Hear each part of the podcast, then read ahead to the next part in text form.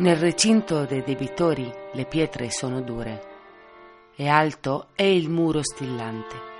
Perciò era lì che prendeva l'aria sotto il plumbeo cielo e a ciascun lato aveva un secondino per paura che l'uomo potesse morire.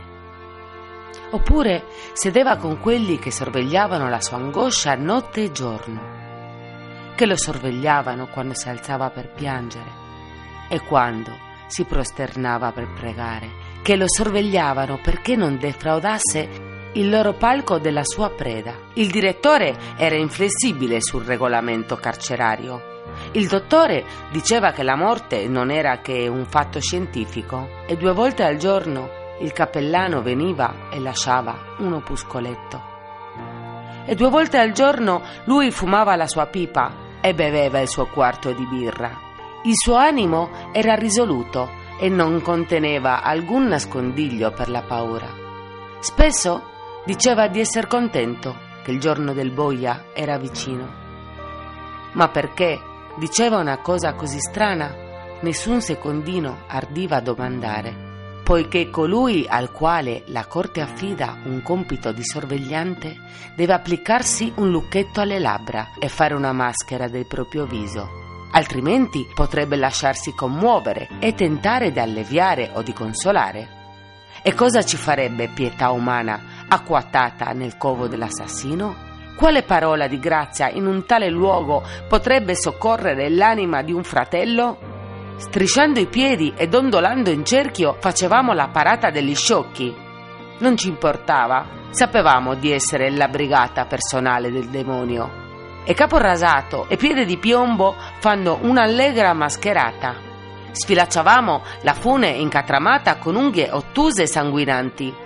Strofinavamo le porte e raschiavamo i pavimenti e pulivamo le lucide inferriate.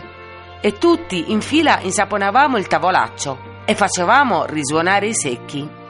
Cucivamo i sacchi, spezzavamo le pietre, giravamo il trapano polveroso, sbattevamo le gavette e latravamo gli inni e sudavamo al mulino, ma nel cuore di ciascun uomo si celava immobile il terrore. Così immobile era il terrore che ogni giorno strisciò come un'onda impacciata di alghe e noi dimenticammo l'amaro destino che attende lo stupido il ribaldo, finché una volta, tornando dal lavoro, passammo accanto a una fossa aperta. Con sbadiglio di fauci il giallo foro aspettava una cosa viva. Il fango stesso reclamava sangue all'assetato cerchio di asfalto. E capimmo che prima del sorgere di un'alba un prigioniero doveva dondolare. E rientrammo con anima intenta su morte, terrore e castigo, il boia con la sua valigetta passò ciabattando nel buio e io tremai mentre a tentoni cercavo il mio loculo numerato. Quella notte i vuoti corridoi furono pieni di forme di paura e su e giù per la città di ferro passarono furtivi piedi che non potevano udire e fra le sbarre che occultano le stelle bianchi volti sembrarono spiarci. Egli giaceva come chi giace e sogna in un prato ameno i sorveglianti lo guardavano dormire e non riuscivano a comprendere come si potesse dormire un sonno così dolce con il boia poco lontano. Ma non c'è sonno quando debbono piangere uomini che non avevano pianto mai. Così noi, lo stupido, l'imbroglione, il ribaldo, osservammo quella veglia interminabile e in ogni cervello, carponi su mani di dolore, strisciò il terrore di un altro. Ahimè, è una cosa paurosa sentire la colpa di un altro, poiché dentro di noi la spada del peccato si conficcava fino all'elsa avvelenata e come il piombo fuso erano le lacrime che spargemmo per il sangue non versato da noi.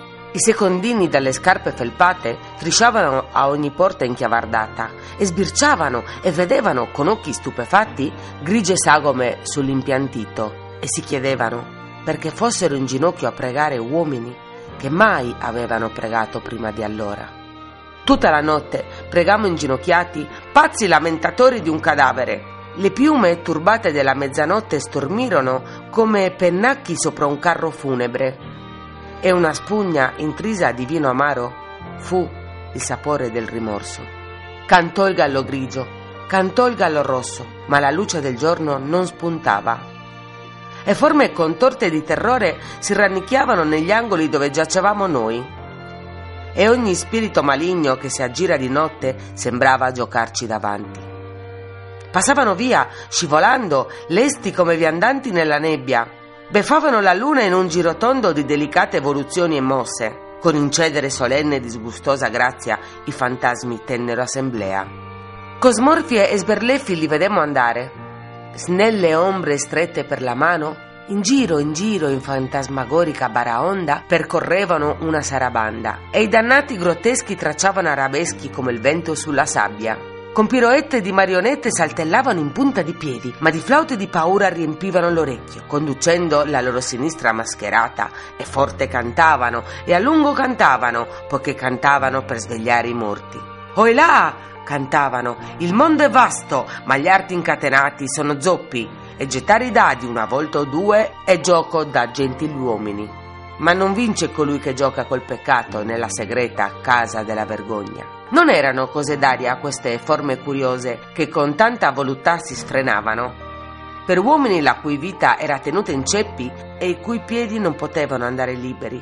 Ah, piaghe di Cristo, erano cose vive, terribilissime da vedere e sempre più giravano nel valzer, roteando alcune in coppie leziose col passetto ammiccante della descatrice Altre salivano sghembe le scale e con ghigno sottile e occhiate provocanti ciascuna ci aiutava a pregare.